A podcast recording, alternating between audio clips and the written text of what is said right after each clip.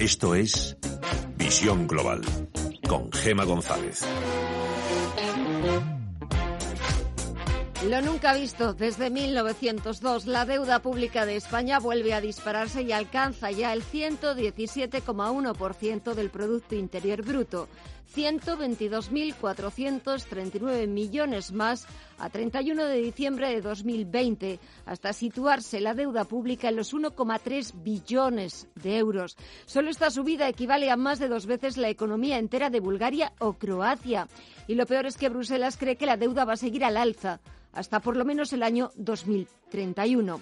A pesar de este nuevo máximo histórico, la prioridad ahora para el gobierno de Sánchez y compañía no es tanto controlar la deuda como recuperar el PIB perdido lo antes posible. Y entre tanto, en Wall Street se imponen las ventas en sus principales indicadores. La excepción está siendo el promedio industrial Dow Jones, que está sumando un 0,28% en los 31.612 puntos, tras el último máximo histórico que registró ayer martes y que ya es el octavo en lo que va de año. Y pese al gran dato de ventas minoristas en enero,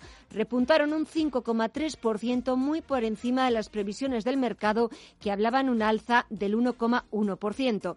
Los inversores también están valorando las actas de la última reunión del Comité de Mercado Abierto de la Reserva Federal.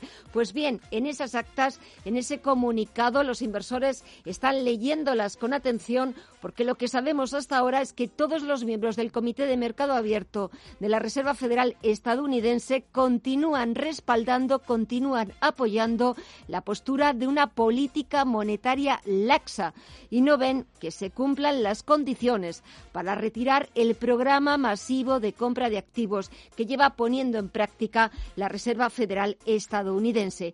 Echamos un vistazo a las pantallas. El Dow Jones en positivo, el SP500 baja un 0,10% en los 3.928 puntos y caídas del 0,7% para el sector tecnológico. Tenemos al Nasdaq Composite en los 13.942 puntos.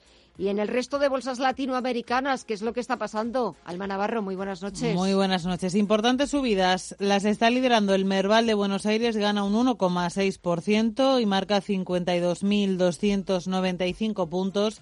Arriba un 0,85% el Bovespa de Brasil, 120.441 puntos. También está en verde el IPC mexicano, que gana algo más de medio punto porcentual, un 0,57 concretamente, y se colocan los 44.954 puntos.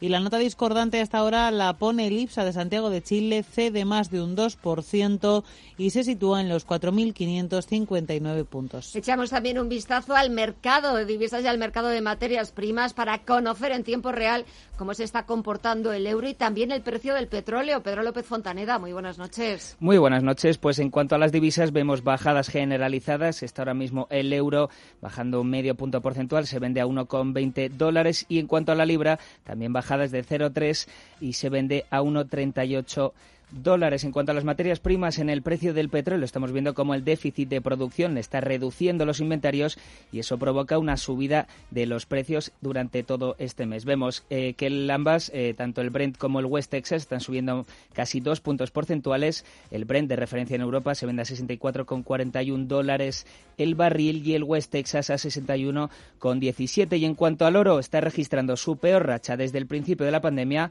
baja hoy un 1,49%, se vende a 1.772 dólares la onza. Y vamos a ver cómo continúa la racha de las principales criptomonedas. Alma, cuéntanos. Pues estamos en nuevos máximos históricos. El Bitcoin supera los 52.000 dólares. Se cambia en tiempo real a 52.057 concretamente. Parece que la principal criptomoneda del mundo no tiene techo de momento sube en tiempo real un 7,2%. Y en línea con el Bitcoin también está subiendo el Ethereum, gana un 4,5%, marca 1.832 dólares. Y también tenemos con subidas al Ripple está ganando un 1,3 y se cambia a 0,52 centavos de dólar. Pues sí que parece que no tienen techo las principales criptomonedas, igual que nosotros que estamos en racha, así están los mercados, así está el tiempo real y toca buscar el análisis. Roberto Moro de Apta Negocios, muy buenas noches. Hola, buenas noches, ¿qué tal? Bueno, parece que todo está en racha. El petróleo subiendo más de un 2%, las principales criptomonedas. En Estados Unidos el Dow Jones ayer octavo, máximo histórico en lo que llevamos de año. Bueno, estamos que lo tiramos. Sí, sí, sí. Y además, eh, eh, qué manera también hoy de darse la vuelta, ¿no? Los índices americanos, eh, sobre todo el Dow Jones o incluso el el Nasdaq 100, que ahora mismo incluso se, se encuentra prácticamente en los máximos de la jornada, pese a que esté siendo una jornada eh, correctiva, ¿no? No, no, la tendencia de los índices americanos hoy por hoy es clara. Y sin embargo, a mí lo que me, me parece más llamativo y más a destacar en lo que llevamos de semana es la ruptura que ha tenido al alza el índice sectorial bancario europeo, ¿no? Al hilo eh, o al rebufo de unas em, de, eh, del bono americano y del bono eh, alemán, eh, cayendo, bueno, alemán, bono europeo, cayendo mucho en precio, perdiendo soportes muy interesantes de medio plazo y por lo tanto subiendo en rentabilidad y esto lógicamente a los bancos le viene muy bien. Hoy incluso en el peor de los momentos de la jornada europea, el, que menos caía era el índice sectorial bancario europeo. Pero insisto, ha roto y, a no ser que, que haya un, a cortísimo plazo un, un giro dramático, eh, lo normal es que pueda subir mucho más. Y eso probablemente va a incidir muy positivamente en la evolución del IBEX 35, que sabemos que está muy eh, muy supeditado a la evolución del sector bancario, ¿no? Por la ponderación que tienen muchos de sus componentes. Eh, aquí en, en España el IBEX 35 ha conseguido salvar los 8.100 puntos, pero es verdad que que aquí no podemos hablar de máximos. No, no, ni mucho menos, ni mucho menos. Eh, eh, con lo que están haciendo el Eurostox, el CAC 40, el propio DAX, que al fin y al cabo eh, no está rompiendo sus máximos históricos, pero está aguantando muy bien próximo a ellos. Y sin embargo, el IBEX ya era para que hubiera superado los 8.450 como paso previo a cotas superiores, ¿no? En principio la zona de 9.000, que es una resistencia horizontal, y por qué no aquello que está en camino de conseguir pues el conjunto de los índices europeos que son los máximos de, febrero del año pasado. Pero no, no, estamos muy lejos y ahora mismo incluso eh, con el precio a cierre de hoy equidistante de soportazos, la zona de 7.750 y de esa resistencia también tremenda eh, en la zona de 8.450. Así que bueno, a ver qué es lo que sucede antes. Por el devenir natural de los acontecimientos y sobre todo por lo que acabo de comentar, que para mí tiene mucho de relevante, que es la ruptura del, del sector bancario europeo, yo creo que lo natural es que el IBEX fuera a buscar em, resistencias y por lo tanto que fuera capaz de llegar y superar los 8.450. Y dentro del IBEX 35, ¿hay algo que, que te guste, que en los últimos días eh, haya despertado tu, tu interés? Cuéntanos. Bueno, eh, sin duda el, que más, eh, Repsol, eh, al que yo creo que hoy ha sido el conjunto del mercado el que no le ha dejado de seguir subiendo, pero todo lo que en su momento lo veníamos tiempo diciendo, eh, pero que cualquier entrada hay que supeditarla, que sea capaz de, de superar la zona de nueve, ya lo ha hecho, se le abre un camino muy interesante. Y dentro de la banca, puesto que ya he comentado que para mí pues es un em, es el, probablemente el que más recorrido tiene ahora mismo, yo destacaría, a, pese a la jornada de hoy, a Bankinter, BBVA y Santander. Santander eh, solo por encima de 2,90, ¿no? que hoy al final ha finalizado en 2,89. Bueno, eh, precios de cierre por encima de 2,90 también creo que influyen en, un, en una, eh, pueden influir en una buena secuencia.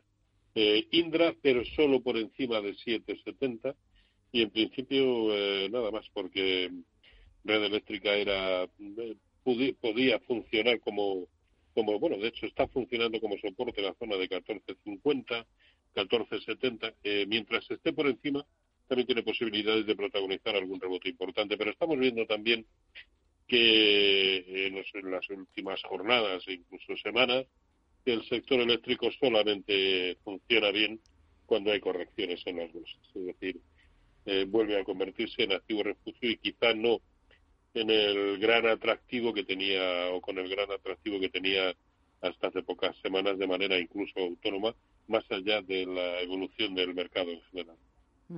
Pues nos quedamos eh, con el análisis, tomamos nota de las recomendaciones eh, de Roberto Moro de Acta Negocios. Roberto, que pases una muy buena semana y hasta la próxima. Un fuerte abrazo y gracias, como siempre. Un abrazo para todos. Visión Global. Los mercados. Bontobel Asset Management patrocina este espacio.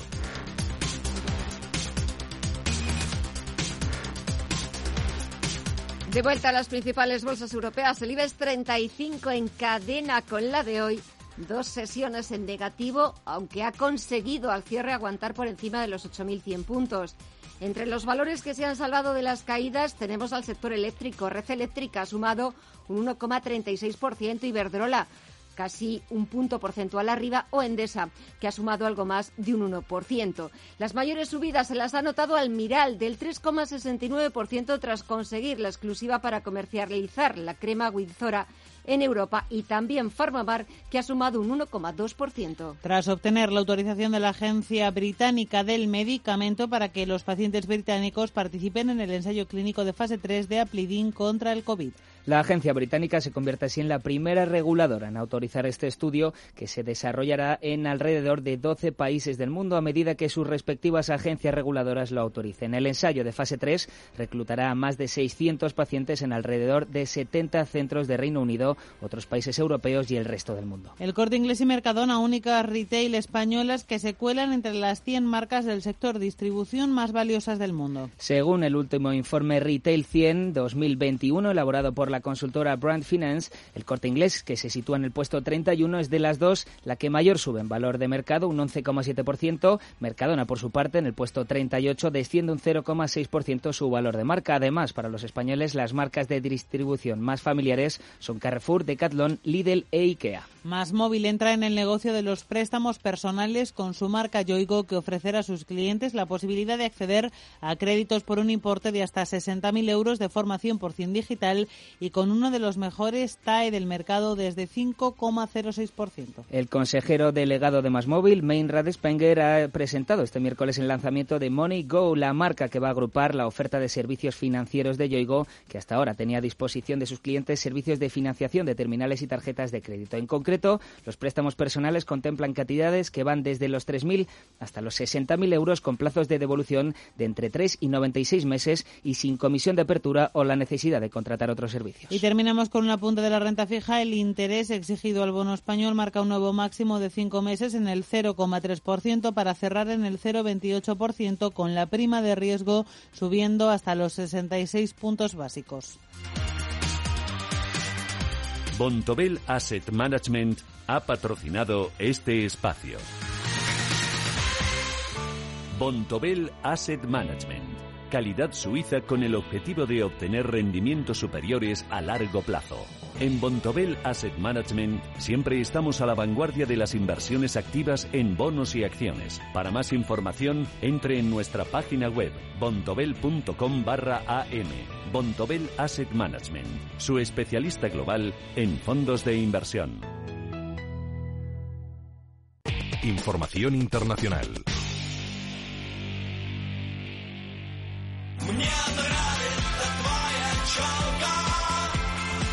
Rusia fue uno de los primeros países en lanzarse a la carrera por la vacunación contra el coronavirus. Cuando el gobierno del país anunció en noviembre que su inmunizador, bautizado como Sputnik 5, tenía una eficacia del 92%, la noticia fue recibida con esperanza, pero también con escepticismo por parte de la comunidad internacional.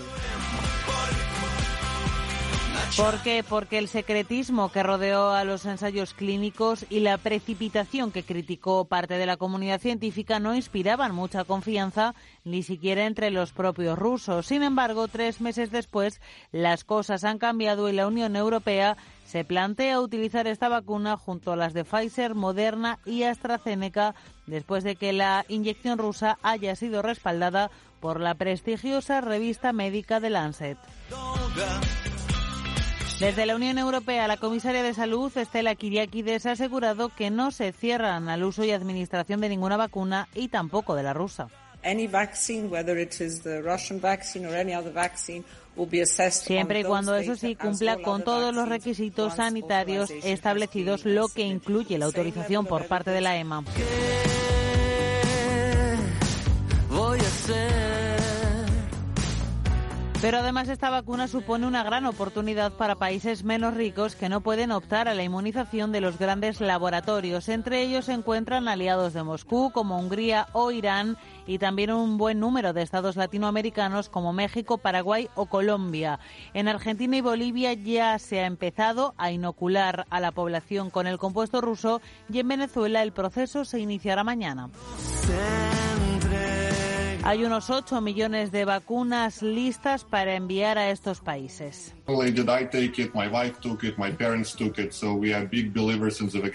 Las vacunas se están enviando al ritmo previsto. Este es un momento decisivo para nosotros. Lo ha dicho Kirill Dmitriev, el director ejecutivo del Fondo Ruso de Inversión Directa, el organismo estatal que financió la vacuna. La naturaleza estatal de la Sputnik 5 facilita su distribución y compra por parte de los países con menos recursos y este hecho sumado al respaldo que la comunidad científica ya le está dando, indudablemente favorecerán un uso geopolítico que el presidente ruso Vladimir Putin puede utilizar muy bien a partir de ahora.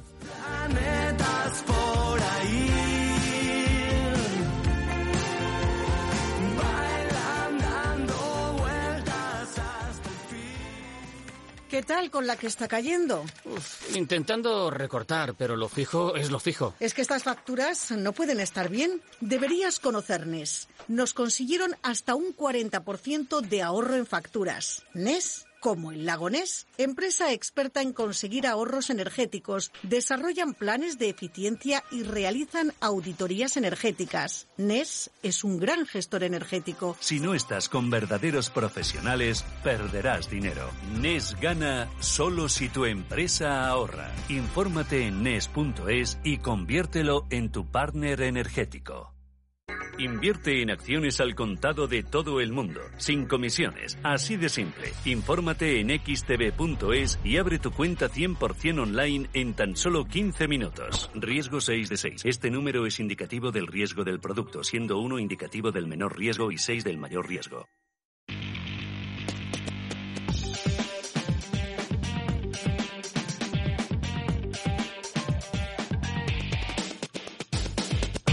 9 y 22, una hora menos en Canarias. Vamos hasta ahora con el resumen de la prensa internacional. Empezamos en el diario británico The Guardian, donde hablan de preocupación en Alemania por el rechazo de los pacientes a recibir la vacuna de Oxford y AstraZeneca. En The Times, Boris Johnson, Boris Johnson respalda el enfoque de datos no fechas para aliviar el bloqueo.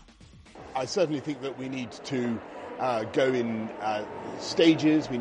el primer ministro ha explicado que la flexibilización del bloque de Inglaterra seguiría un enfoque cauteloso y prudente para que la salida del encierro esta vez sea irreversible. Vamos ahora con la prensa francesa en Les Echos COVID, una inquietante nueva variante descubierta en el Reino Unido bautizada como B.1.525 se ha visto en las Islas Británicas, pero también en Dinamarca, Nigeria, América del Norte e incluso en Francia. En Le Monde, el Tribunal Europeo de Derechos Humanos ordena a Rusia la liberación inmediata del opositor Alexei Navalny. Como signatario del Convenio Europeo de Derechos Humanos, Moscú tiene la obligación de respetar esta decisión, dicen desde el organismo internacional, aunque Moscú ya ha respondido que no lo van a liberar. En el Handelsblatt alemán, entrevista con el CEO de Daimler, nuestra compañía no teme a la competencia estadounidense. Podemos competir con Tesla en todas las áreas. Hola, Kale News quiere conseguir muy pronto altos márgenes tanto en coches eléctricos como en motor de combustión. Y terminamos los diarios europeos en la estampa italiana que resume algunas de las citas clave que ha pronunciado el nuevo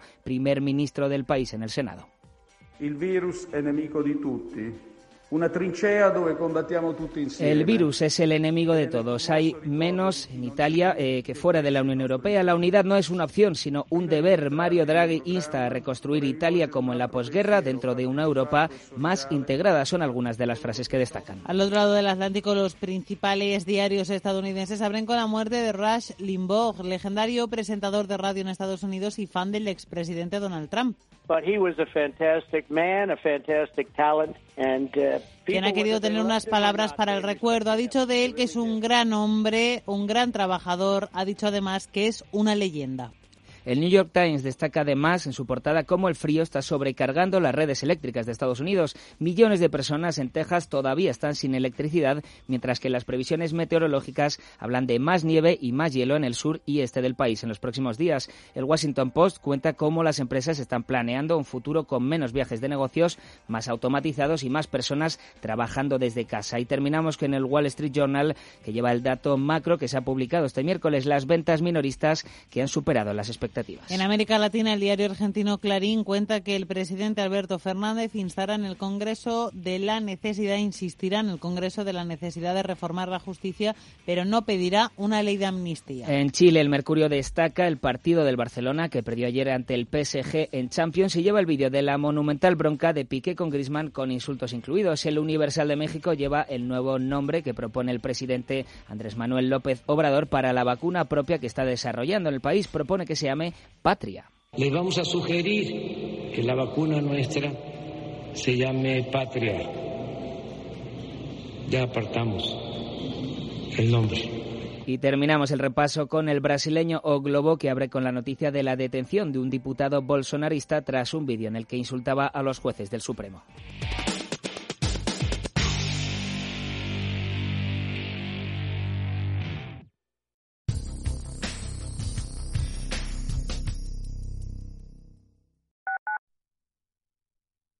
¿Conoces la relación entre cuidar de tu hogar y cuidar de ti? En Murprotec sabemos que cuando eliminamos las humedades de forma definitiva de tu hogar estamos cuidando de ti y de tu familia. Una vivienda libre de humedades es sana y segura. Llámanos al 930 1130 o accede en murprotec.es. Cuidando de tu hogar, cuidamos de ti. Al principio pensaba, lo alquilo, no lo alquilo, lo alquilo, no lo alquilo. Luego, con renta garantizada pensé, lo alquilo. Renta garantizada se encarga, te seguirá pagando la renta de tus inquilinos, aunque ellos no lo hagan, y se ocupan de la gestión del día a día. Infórmate en el 900 10 10 95 o en rentagarantizada.es. Alquiler garantizado. Si necesita reparaciones puntuales o mantenimientos preventivos en su domicilio o empresa, reparamostucasa24h.com es su solución. Sin sorpresas, desde 45 euros la salida, 30 euros la hora de trabajo cualificado en domicilio y 45 euros en empresa. Llámenos cuando nos necesite al 91 616 69 62 o visite reparamostucasa24h.com. Desde 2002, el restaurante Asador Yumbe ofrece lo mejor de la cocina vasca en Madrid. La selección cuidada de los productos desde su origen y el trato cercano son señas de identidad de nuestro restaurante. En Iyumbe apostamos por una cocina en la que priman los sabores, basada en el producto de temporada y que mima al máximo la calidad de sus platos. Estamos en Madrid, en Paseo de la Castellana 172, en el 91 867 5902 y en La Moraleja, en Avenida de Bruselas 9, en el 91 490 1096. Restaurante Asador y Yumbe. Radio Intereconomía. La información precisa y detallada. La información que usted desea conocer.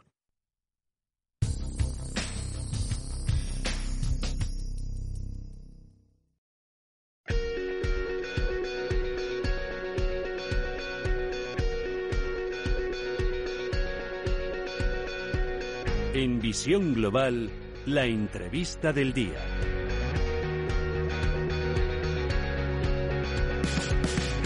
En los próximos minutos vamos a descubrirles eh, todo un mundo de la fauna, porque van a darse cuenta cómo últimamente solemos utilizar eh, nombres de animales para referirnos a procesos, a acontecimientos eh, que, vivimos. Seguro que más de, uno de ustedes han escuchado lo de los cisnes negros o los elefantes negros. Es un artículo curioso y divertido de Carlos Balado, profesor de OBS Business School y director de Eurocofin. Carlos, muy buenas noches. Hola, buenas noches, ¿qué tal? Lo que da la variada fauna española y lo que me estaba dando ahora cuenta, cisnes, elefantes, medusas, pero el color siempre es el negro. Sí, bueno, en, uno, de estos casos también el color es el gris. Los rinocerontes. Se habla del, justo, justo, del cisne negro, del elefante negro. Bueno, el elefante negro no deja de ser una forma de denominar al elefante en la habitación, que es la denominación con lo que el mundo anglosajón siempre se ha referido a un problema grave que es visible para todos, pero que nadie quiere abordar, que el castellano y, en la fábula de Esopo se atribuye a la, a la, fábula del gato y de los ratones, ¿no? A la de quién le pone el cascabel al gato. Mm. Bueno, pues eh, ese es el elefante negro o el elefante en la habitación. Y efectivamente está, por último, el rinoceronte gris. Es otro color, pero, pero también tiene un significado concreto, sí. Eh, ¿Desde cuándo hemos empezado a asociar eh, pues eh, determinados animales de la naturaleza con esos acontecimientos? Bueno, esto es una forma que se utiliza en la gestión de riesgos, sobre todo en las empresas, y que también se enseña en algunas universidades y en algunos cursos para tratar de encontrar las metáforas que ayuden a centrar la idea de riesgo a lo que o la idea de riesgo con lo que una a la que una empresa se puede enfrentar en algún momento a lo largo de su vida. Todas las empresas, entre otras cosas, tienen que gestionar los riesgos, independientemente de los ámbitos de la economía donde trabajan, si son financieras y como puede ser un banco, una aseguradora, la gestión de riesgos es clave, pero también todas las compañías tienen que gestionar el riesgo reputacional y gestionar el riesgo reputacional significa estar atentos, tener sistemas de alarma para estar prevenidos ante cualquier imprevisto o cualquier previsto que no se haya tenido en cuenta y que pueda tener un efecto dañino para la compañía. Como metáforas, una forma de explicarlo para hacerlo más sencillo es utilizar eh, algunos animales como estos que una vez que se conoce qué significado y qué sentido tienen, pues, pues llaman más la atención y son más fáciles de memorizar y de atender. Pero esto empezó en 2007 eh, y, quien más lo difundió fue el autor Nassim Nicolás Taleb, que es el que acuñó la célebre de los frases de los cisnes negros o el cisne negro, ¿no? como el acontecimiento atípico, imprevisible, de consecuencias traumáticas. Y de ahí luego en el 14 empezaron los demás animales y, hasta, hasta nuestros días que se han ido popularizando, unos más conocidos que otros, como decías al principio, los cisnes negros más conocidos, otros menos conocidos como las medusas, pero que en cualquier caso este, nos llaman la atención sobre los riesgos a los que nos estamos enfrentando que hay que definirlos, hay que acotarlos, hay que conocerlos para estar prevenidos. Muchos de ellos, efectivamente, no se pueden conocer al 100%, pero sí que puedes preparar, o sí que la organización se puede preparar para cualquier imprevisto o para cualquier situación que sea arriesgada para su vida profesional o su vida laboral o el futuro de la compañía. Eh, eso es lo importante, eso es lo esencial, estar preparados para eh, bueno, pues afrontar de la mejor manera posible lo, que se avecina. Fíjate que hace unos años, Carlos, pues hablabas de nubarrones en el horizonte, esos nubarrones negros, volvemos al negro, o bueno, pues eh, de un periodo de, grandes incertidumbres, eh, pero es verdad que de un tiempo a esta parte, sobre todo como tú has dicho, hay más animales que, enseguida pues definimos más con las situaciones, eh, porque ahora mismo preguntamos en la calle y todo el mundo si le decimos que nos cuente un cisne negro, yo creo que enseguida a todos nos viene a la cabeza. Eh, habrá habido más, pero sobre todo esta, esta pandemia que nos ha pillado a todos absolutamente por, por sorpresa.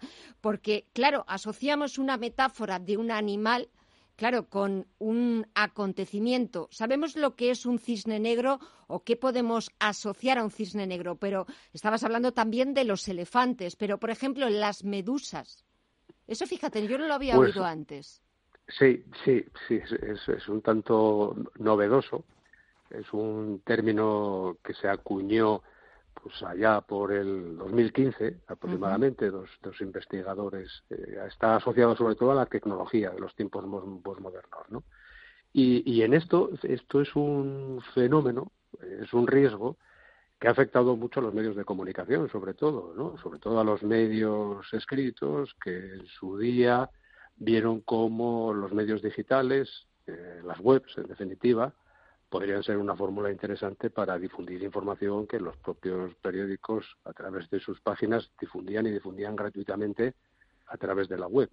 Una vez que se distribuye la información gratuitamente es muy difícil eh, pasar a, cobrar por esa información que se eh, difunde gratuitamente y que además compite con el medio tradicional. Bueno, eso es un claro ejemplo de medusa negra. Pero los hay, los hay también eh, en otros ámbitos. En definitiva, las medusas negras lo que significan son acontecimientos de poca importancia, separados en el espacio, que cuando coinciden con el tiempo o se relacionan entre sí, pueden tener un efecto disruptivo a gran escala. En todas las compañías, y en todas las empresas hay como cuatro apartados fundamentales que pueden constituir medusas negras. Eh, estoy hablando en términos de riesgo, ¿no? De riesgo, sobre todo riesgo reputacional en la compañía. La regulación, los mercados, la reacción de los clientes o sencillamente el gobierno corporativo. Esos cuatro capítulos de, de repente y de vez en cuando producen acontecimientos, producen efectos que por sí mismos y separados no se les da importancia, pero que poco a poco se van juntando y al final crean un problema en la compañía, un problema con los clientes, un problema de gobierno corporativo, la regulación, cambiar la regulación, o los mercados, sencillamente que durante un tiempo se pueden poner bajistas de una compañía o se pueden poner eh, frente a una compañía o no se, no se fían de la compañía y por lo tanto estas cosas que parecen, o esos fenómenos, o esos hechos que parecen desconectados entre sí, cuando se ponen en común y se conectan, tienen un efecto eh, muy disruptivo para la compañía, ¿no? Esos son medusas negras. Los efectos de gestión es bueno tener, como decía, esos sistemas de alerta y esa capacidad para ir determinando hasta qué punto esos fenómenos pueden constituir una amenaza para la compañía en el momento que entren en relación. También suena a amenaza porque el efecto es igualmente dañino, es el rinoceronte gris. ¿Qué ha hecho ese pobrecito animal? bueno, este, este más que hacer es lo que puede hacer. Eh, esto es, es la metáfora de un asunto, de una cuestión que es visible, que es previsible y que es muy dañino. Es decir, es un problema del que se habla, que está ahí, que se ve venir, que viene a toda velocidad, pero que no se hace nada por, por afrontarlo o por, o por prepararse ante él y, tomar las precauciones que sean necesarias. O bien salir corriendo o bien afrontarlo, pero claramente es un problema que viene hacia nosotros, ¿no? Y, bueno, puede ser desde la demografía, que es un tema que conocemos y que tiene que ver, por ejemplo, con un tema económico como las pensiones, que sabemos lo que va a ocurrir, sabemos qué va a pasar, es más, llevamos años sabiendo que puede ocurrir y, sin embargo, no se le acaba de dar una solución definitiva a esta cuestión. Se va abordando de una forma tangencial, esporádica, pero no se acaba de afrontar de una manera muy clara y muy contundente para evitar algo que sabemos que nos va a impactar y que nos va a impactar de una manera determinada. Es decir, que las generaciones que se van a jubilar, las del baby boom, dentro de unos años, era conocido y he sabido desde hace 10, 15, 20 años que esto va a ocurrir. Y se sabe que está ahí y, sin embargo, pues eh, no se han ido tomando las medidas adecuadas. Este es un ejemplo de rinoceronte gris, pero, pero los hay, los hay también más, cercanos. ¿no? Tú, perdóname, Gemma, al principio hablabas también de la del COVID. Sí. Bueno, el COVID eh, no es exactamente un cisne negro en cuanto que ya había señales que advertían del riesgo de este problema, ¿no? O sea que también podría haberse considerado un rinoceronte gris. Eh, lo bueno que tiene este tipo de metáforas es que son muy discutibles, que dan juego al ejercicio de análisis y que por lo tanto tampoco son definitivas o muy determinantes. A veces una se puede confundir, los fenómenos se les puede asociar a un determinado animal o a otro, ¿no? Pero en cualquier caso, eh, sí que se puede en este tipo de cuestiones, sí que se deben utilizar estas metáforas y sí que es útil compararlos con estos animales para ver hasta qué punto debemos estar prevenidos ante lo que va a ocurrir, porque los cisnes negros, por definición, son imposibles de prevenir, mm. pero la organización sí puede tener mecanismos para afrontar cuestiones que por propia definición, al ser un problema, eh, como se dice en la jerga, es un desconocido desconocido, pues eh, como es así, es imposible saber qué va a ocurrir. Pero sí que puedes tener a la organización y a las personas que trabajan en la organización preparados para afrontar esa amenaza que de una manera o de otra se va a producir. Si tienes agilidad para responder y tienes capacidad para responder, el impacto claramente será menor. Exactamente, ya tienes algo, algo ganado. Carlos Balado, profesor de OBS Business School y director de, de Eurocofin.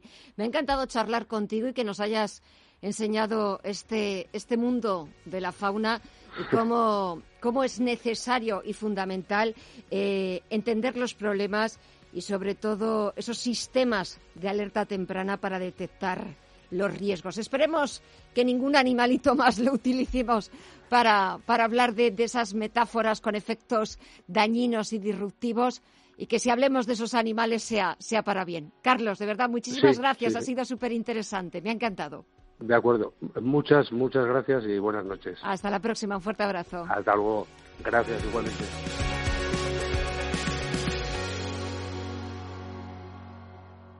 Si mantienes la cabeza en su sitio, cuando a tu alrededor todos la pierden, si crees en ti mismo cuando otros dudan, el mundo del trading es tuyo. Trading 24 horas, un sinfín de oportunidades. Cuando ves la oportunidad, IG. Todas las operaciones conllevan riesgo. 76% de las cuentas de inversores minoristas pierden dinero en la negociación de CFD con este proveedor. Debe considerar si comprende el funcionamiento de los CFD y si puede permitirse asumir un riesgo elevado de perder su dinero. ¿Tu hipoteca está contaminada por el IRPH? Recuperar tu dinero puede parecer complejo. Nosotros en Durán y Durán Abogados sabemos que es posible. Los resultados, un 99,9% de éxito, nos avalan. Contacta con Durán y Durán Abogados.com. El IRPH para nosotros es cosa del pasado. Tenlo presente. Durán y Durán Abogados.com. Mantén sana tu hipoteca. En una isla única, encontrarte un lugar donde la privacidad es nuestra bandera con piscina a la que se asoma tu habitación, además de jacuzzi, barbacoa, salón y cocina con todos los detalles, parking privado. Esto es lo que buscas y acabas de encontrar. Bahía Resort, en Fuerteventura. bahiaazul.com España estrena regulación sobre ciberseguridad. Se trata de un Real Decreto que viene después de una directiva de la Unión Europea, la NIS, de 2016, y después de un Real Decreto en España de 2018. Y es que los conflictos hace tiempo que se pueden promover desde un ordenador o incluso desde un teléfono móvil. Por eso esta nueva regulación busca proteger las infraestructuras críticas en Europa y a los operadores de servicios digitales. Imaginaros que un pirata informático decide apagar una central que da electricidad a toda una ciudad o decide aumentar la presión de una presa hasta reventarla provocando inundaciones o hasta piratear la base de datos de un hospital liberalizando toda la base de datos privados de los pacientes. Tal y como nos ha explicado Francisco Valencia, director general de Secure and IT, esta normativa viene por la necesidad imperiosa de la Unión Europea de armonizar las estrategias de ciberseguridad de los países miembros. Esto no será aplicable a todas las empresas, sino, como dice Francisco Valencia, todos los servicios que en el caso de que sufran un ciberataque grave podrían poner en riesgo la estabilidad del país. Agua, electricidad, alimentación, sanidad como dice Valencia, esas infraestructuras que podrían poner en peligro al país. Y los operadores de servicios digitales son los que prestan servicio a las anteriores y también, por ejemplo, buscadores de Internet o portales de mercadotecnia. ¿Y ya contamos con ejemplos de este tipo de ataques? En 2017, pues un ataque ciberterrorista consiguió inutilizar una mm, central nuclear que estaba en Arabia Saudita, ¿no? O en el año 2015, eh, pues eh, hubo un ciberataque contra todo el sistema de distribución eléctrica en Ucrania, ¿no? Es decir, ya ha habido ejemplos em, de ataques, de ciberataques a este tipo de infraestructuras que han puesto en jaque, en definitiva, al ciudadano. Y estas empresas de las que estamos hablando son mayoritariamente privadas, pero con una responsabilidad crítica para el país en el que operan. Sus nuevas obligaciones serán, por ejemplo, adaptarse al nuevo escenario y a las políticas de seguridad, algo que para Francisco Valencia no llega a tiempo, pero tampoco tarde. Este tipo de empresas tendrán que hacer una política de seguridad, adaptarse también a la protección de datos y a la gestión de proveedores. ¿Qué significa esto? Pues que también hay que tener en cuenta con quién trabajas. No puede considerarse que, oye, yo tengo mis obligaciones eh, bien satisfechas porque mi entorno es seguro, cuando en cambio tu información o los procesos con los que se operan esa información se reciben de un proveedor que no es seguro, ¿no? También será obligatoria tener contratada la figura del CISO, el responsable de seguridad, una figura que no es nueva. Ya en regulaciones anteriores se hablaba de su obligación. Lo que no nos queda claro, y así lo explica nuestro especialista, es qué formación tiene que tener. La ley de seguridad privada dice que esa persona debe ser un director de seguridad, un título que entrega el Ministerio de Interior, pero pues al final lo que te piden es que la persona esté ampliamente formada en la materia, ¿no? Y eso lamentablemente no significa nada en este momento, porque no existe una carrera universitaria de ciberseguridad, no existe una, una formación académica arreglada que implique que tengas ese conocimiento, ¿no? Pues tal vez sería necesario, además de regular la ciberseguridad, que exista ya una formación específica en ciberseguridad, una carrera universitaria que exija los mejores conocimientos para las personas que en un futuro muy cercano, por no decir ya, son nuestra mejor defensa contra un mundo en caos.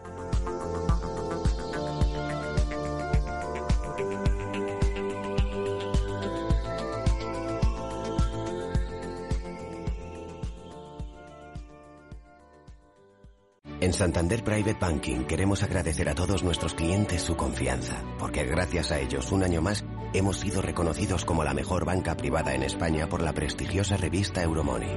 Nuestro modelo de asesoramiento especializado es capaz de ofrecer a nuestros clientes una amplia gama de soluciones sostenibles y personalizadas, con la tecnología más avanzada, para continuar siendo la mejor banca privada en España, actuando de forma responsable. Santander Private Banking, el compromiso de ser un número uno. En 1954 nací yo, mi menda, Antonio Resines. Desde entonces han cambiado muchas cosas. A mí que todo cambie me parece muy bien, pero que las cosas importantes no me las toquen. Sí, sí, sí, que no me las toquen. 1954 del Pozo. Que lo bueno nunca cambie. Hasta luego. ¿Te interesan los mercados financieros? Descubre el mercado líder mundial en futuros y opciones por tamaño y diversidad de producto en la nueva zona CME Group de ebroker.es. eBroker, el broker español especialista en derivados. Producto financiero que no es sencillo y puede ser difícil de comprender. En Visión Global, la tertulia de los negocios. Pasan 47 minutos de las 9 de la noche, una hora menos en Canarias. Comienzo saludando a Juan Iranzo, catedrático de Economía Aplicada de la UNED. Juan, muy buenas noches. Buenas noches, Gemma, y buenas noches para todos los oyentes. Y también doy la bienvenida y saludo a Emiliano Garayar de Garayar Abogados. Emiliano, muy buenas noches a ti también. Hola, muy buenas noches. ¿Todo bien? Sí, todo muy bien, gracias. Me alegro. Juan, no sé si querrás, eh, eh, nada, dedicar unos minutos a la figura del exbanquero Francisco Luzón, todo un histórico directivo de la banca española que nos ha dejado tristemente. Hombre, efectivamente. Yo creo que, en primer lugar, fue una persona que revolucionó la banca porque lo que hizo es introducir eh, todos los procesos de innovación, de desintermediación, de digitalización, etcétera. En ese sentido, fue un gran innovador en segundo lugar, hay que tener en cuenta que fue una persona que se hizo a sí mismo, y eso también es muy importante. Eh, recuerda bastante a otro gran banquero como fue Escámez, que empezó prácticamente de la nada. Luzón venía de una familia no de banqueros, sino todo lo contrario, muy modesta, y por tanto eso tiene mucho mérito. En tercer lugar, hay que tener en cuenta eh, que ha dado ejemplo de vida eh, no solo como banquero, sino ahora ante eh, eh, su terrible enfermedad. Y es cuando yo he tenido más contacto con él, porque nosotros, como todos los aficionados del estudiante, si ya no digamos los directivos, como soy yo, le hemos estado muy agradecido, porque cuando él dirigía Argentaria, patrocinaba al estudiante y tuvimos la época más gloriosa de nuestra historia. Y hace muy poco tiempo hace unos meses, antes justo del COVID, hace año y algo, le rendimos un homenaje. Y la verdad es que era emocionante ver todavía la ilusión que tenía para luchar contra esa terrible enfermedad. No, no en su caso concreto, sino a través de su fundación para evitar nuevos casos o para buscar posibles soluciones. Por tanto, es todo un ejemplo, no solo profesional, sino eh, sobre todo humano. Emiliano, ¿quieres eh, decir algunas palabras? Pues eh, yo me sumo totalmente a lo que ha dicho el profesor Iranzo. Yo creo que, que en España, desgraciadamente, eh, hablamos muy bien de los muertos y no tan bien de los vivos. Creo que había alguien que decía que en España enterramos muy bien. Mm. Eh, pero Paco Luzón, yo creo que en un mundo donde mm, la banca nos ha distinguido por tener prepostes de, de probidad, eh, donde ha habido, pues, eh, digamos, muchos claroscuros, Paco Luzón ha sido un hombre fiel a sí mismo, ¿no? Yo quiero contar una anécdota de él. Mm. Estábamos en la puerta de, del Paraninfo de la Universidad de Cantabria el día que le daban la medalla de oro de Cantabria a, al presidente Miguel Botín. Eh, y eh, bueno, estábamos en el Consejo de Economía, estaba Paco Luzón, estábamos en la puerta de las iglesias, que en los pueblos es muy común, ¿no? No entrar en entierro y quedarse en la puerta de la iglesia. Y bueno, estábamos ahí los discos en la puerta de la iglesia y le dijo el Consejo de Economía, Paco, eres el único del banco que no lleva eh, la corbata roja. Mm. Eh, y dijo, me importa un bledo. Y el tipo llevaba la corbata azul, que como sabéis es, es el color corporativo del BBVA y no del Santander. Entonces es una anécdota que quiero rendir homenaje porque efectivamente era un gran tipo, pero sobre todo un tipo fiel a sí mismo y en España necesitamos gente fiel a sí misma. La verdad es que, es que sí, necesitamos eh, gente como, como Paco Luzón. Gracias por, a los dos por dedicarle esas palabras. Eh, cuando me he enterado de la noticia, pues sobre todo estaba esperando porque sabía que tanto Juan como, como tú, Emiliano, ibais a hablar de, del Descansa en Paz, Francisco Luzón. Bueno, señores, cambiamos de asunto. Hablamos que sí que os quiero, quiero conocer una opinión vuestra, valoración. Elecciones catalanas de este pasado domingo. Juan, rápido. Bueno, desde el punto de vista político, yo creo que, es eh, muy negativo el resultado porque lo que se puede profundizar es en las tensiones eh, clarísimamente políticas, separatistas, etcétera, porque yo creo que al final va a haber un gobierno independentista y eso es muy negativo. Pero lo que es eh, curioso es que desde el punto de vista económico no ha tenido la más mínima repercusión. Precisamente el lunes subió la bolsa, evidentemente no van a volver las empresas que han salido, hay 6.000 en términos netos fuera de Cataluña que ya no volverán y se seguirá empobreciendo en términos relativos respecto a otras comunidades como por ejemplo eh, eh, respecto a Madrid. Pero es sorprendente eh, que la bolsa de Madrid, la bolsa, el IBEX, la bolsa española subió y que en general no se modificó la prima riesgo, etcétera. Por tanto, desgraciadamente para todos ese resultado ya estaba anticipado y ya se considera que Cataluña es una situación complicada, pero que, que, no se va a modificar ni para bien ni para mal en los próximos meses. Emiliano. La conllevanza, que decía Ortega, ¿no? Ya no es la convivencia, sino la conllevanza. Eh, bueno, sí, yo estoy de acuerdo con lo que dice el profesor Iranzo y básicamente creo em, desgraciadamente para, para los conductores durante los últimos, eh, bueno, durante toda la historia democrática de Cataluña, están en un, en un estado en el que mental en el que en cuanto peor mejor para ellos. Van un procedimiento un empobrecimiento esto eh, digamos eh, consciente eh, de cara supongo que a, seguir echando la culpa a España a costa del sufrimiento de su propia gente lo cual no deja de ser un drama pero pero es cierto cuanto peor cuanto mejor parece para, para el espectro nacionalista eso de una parte. Y de otra parte han conseguido algo yo creo que es muy triste, ¿no?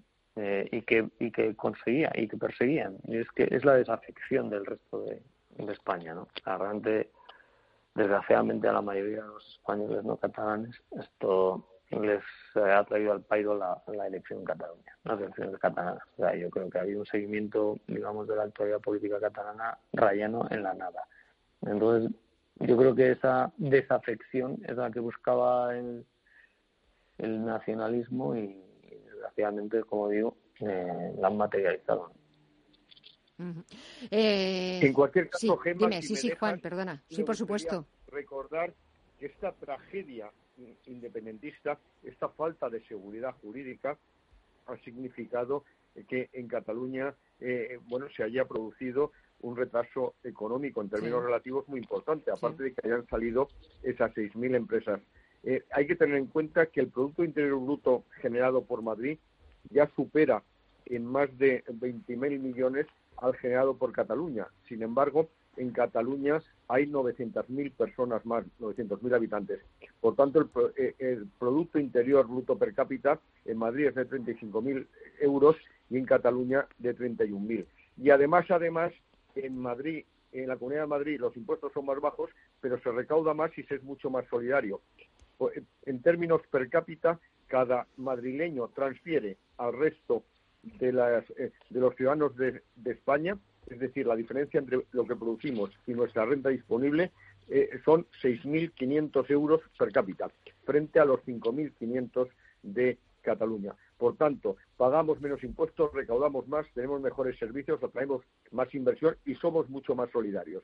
Eh, y ya producimos más en términos absolutos, 19,3 frente al 19,1 que produce Cataluña, cuando Cataluña tenía la renta de situación perfecta al lado de Europa, tradición empresarial, eh, infraestructuras y, sin embargo, esta tragedia política les está empobreciendo.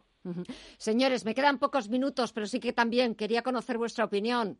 El PP se va de Génova. A ver, eh, Emiliano, ¿te sorprendió la noticia de que hayan decidido dejar la sede nacional desde los años 80? Me parece irrelevante, sinceramente. Supongo que lo traen a colación a cuenta de, que hay un, un proceso, todo, el tema de Bárcenas y luego el proceso de la reforma que todavía está ligado, pero que un partido político se mude de ese, pues, no, la que está cayendo, me parece absolutamente irrelevante. Juan, ¿quieres añadir algo? Hombre, yo creo que el PP lo que tenía es que encontrar su destino político y económico, que yo creo que clarísimamente está eh, en, eh, en una, un destino liberal conservador y no tratar de acercarse cada vez más a la socialdemocracia. Y dónde está la sede es absolutamente irrelevante. Eh, no es irrelevante, por ejemplo, lo que ya está insinuando también Alemania. Está hablando ya de, de, subida de tipos y hoy, por ejemplo, la ministra de Economía, también Nadia Calviño, estaba diciendo que el plan de recuperación va a destinar 2.000 millones a las pequeñas y medianas empresas. Emiliano, ¿vamos a saber organizar esos fondos europeos? es difícil, es difícil, pero no. Más allá de, fustigarnos, es que es, muy, muy, muy, muy difícil esto canalizar a través de la administración 140 mm. millones de euros, 130 millones, lo que fueren, en un espacio tan corto de tiempo. Eh, va a ser difícil, difícil, la verdad. Juan.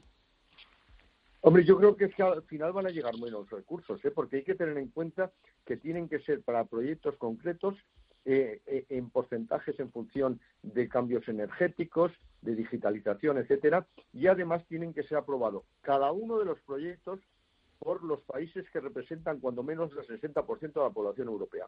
Por tanto, va a ser complicado que lleguen esos 140.000 millones. Y luego, por otro lado, sí que hay una especie de toque de alarma. Cualquier país puede denunciar que un proyecto en concreto no está cumpliendo sus objetivos.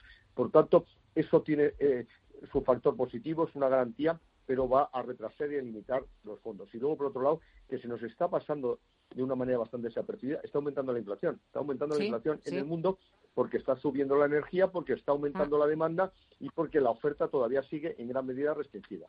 Por eso estaba yo hablando de que en Alemania ya están empezando a sonar tambores de que hay que subir tipos de interés en la zona euro. Juan. Mm, yo eso lo dudo infinito, ahora. En la zona euro es infinito. Que se recaliente Asia o, América o Estados Unidos lo entiendo, pero las previsiones. Eh, el Economist tiene un, el de esta semana, el de jueves pasado, tiene un especial sobre la vuelta de la inflación y las previsiones eh, para, para, para Europa son muy por debajo del 2%, que es eh, la, tasa de referencia del Banco Central Europeo. O sea, yo sinceramente creo que esto es un alarmismo injustificado, a mi juicio. ¿Y al tuyo, Juan? Bueno, vamos a ver, eh, yo sí que creo que hay que empezar a subir los tipos de interés, no solo eh, por el asunto de la inflación, sino porque lo que estamos es generando enormes distorsiones de todo tipo. El sistema financiero está en una situación muy complicada y lo que está haciendo es comprar, eh, cobrando comisiones, que también genera distorsiones. En segundo lugar, hay que tener en cuenta que penaliza el ahorro. En tercer lugar, favorece el endeudamiento, esta política de tipos. Y lo que es más grave, eh, está retrasando la toma de medidas por parte de los políticos en el sentido de reformar de verdad la economía la política monetaria tan expansiva lo que significa es de eh, cortina de humo para hacer lo que tienen que hacer para que los eh, políticos se enfrenten a su auténtica realidad. Por tanto, a mí no me parecería nada mal. Señores, es que me quedan segundos. Bueno, no, digo, le digo a Juan que no estoy tan seguro que eso se deba al tipo de inflación como a las políticas de expansión cuantitativa. Es que Es decir, que el, No, a eso me el- el Claro, si os parece lo dejamos para la a próxima semana porque me quedo sin tiempo y me parece un asunto que de- sobre el que tenemos que hablar. Juan Iranzo y Meliano Garayar, gracias a los dos como siempre, que paséis buena semana. Gracias y Gracias. hasta el próximo miércoles. Hasta luego. Adiós. Buenas noches, Juan. Adiós. Y así ponemos punto final a esta edición de Visión Global de este miércoles 17 de febrero. Muchísimas gracias, como siempre, por estar ahí, por seguir un día más escuchándonos, dejando que entremos en sus receptores e informándose. Hasta mañana.